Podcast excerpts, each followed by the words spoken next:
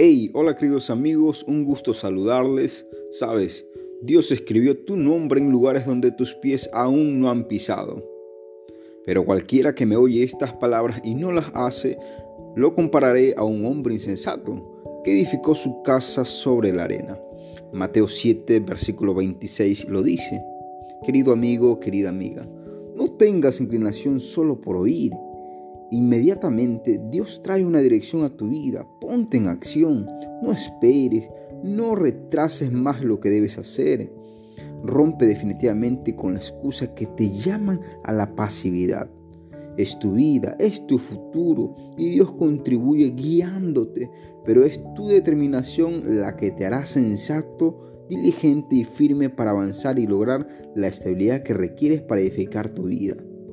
Si ya tienes una dirección, el tiempo de activarte es hoy. No lo dudes, Dios siempre desea que te vaya bien en el momento que decidas hacerlo y es hoy.